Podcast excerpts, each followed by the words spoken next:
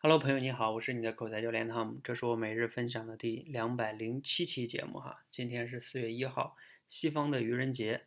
但是呢，看到我这个标题了吗？我说练口才竟然可以促进亲子关系，对我并没有骗你哈，这是真的。为什么？因为今天晚上是我们三月份的练习口才的一个总结直播分享，我们从八点半开始哈。我自己呢，先分享了一下我创业一年的一些感悟。主要的呢，分享了一个话题，就是创业的本质是什么？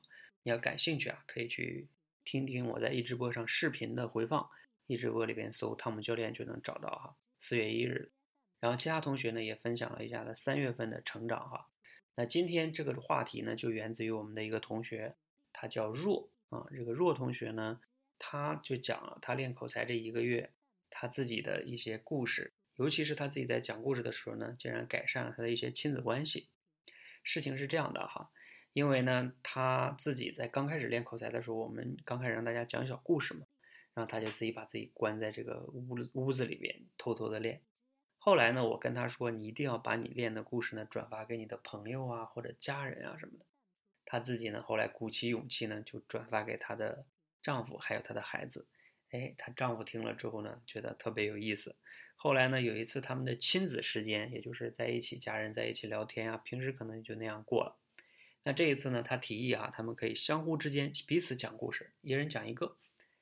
那这个时候呢，非常有意思的事情就发生了啊，不知不觉的这个时间啊就过去了，他们都彼此讲了很多的故事。他的家人呢也是第一次发现，哎，你怎么可以讲这么多的故事啊？他他说，那他们不知道我偷偷的已经练了很多了嘛？然后更重要的呢是，他发现他儿子啊可以讲很多二战时期的故事，这个呀是他以前没有发现过的事情。因为有的时候啊，我们大家也都了解，家人之间有时候并不了解彼此之间的兴趣爱好的，尤其是随着孩子长得越来越大，孩子有些爱好他也不跟你说，对吧？你要没有一个这样的契机，你也不了解他，他也不说，你们呢就是一种比较浅层次的社交哈。就如果从社交的角度来说。所以呢，通过这样一次讲故事，彼此讲故事，他既既呢锻炼自己的这种表达能力，同时呢又了解了孩子，而且呢，其实啊，他可能还有一点他没讲，他孩子在给他讲故事的过程中呢，其实也锻炼他孩子的这种表达能力。你想一想，是不是又加强了亲子关系，又锻炼了口才，一举两得哈，甚至一举三得。总之了，这样一个小事情还是值得跟大家分享一下的哈。如果呢，你也想来去练习口才，说不定啊，你也可以改善你的亲子关系。因为我们这个社群里边有好多家长跟孩子之前是一起在我们这儿练习的哈。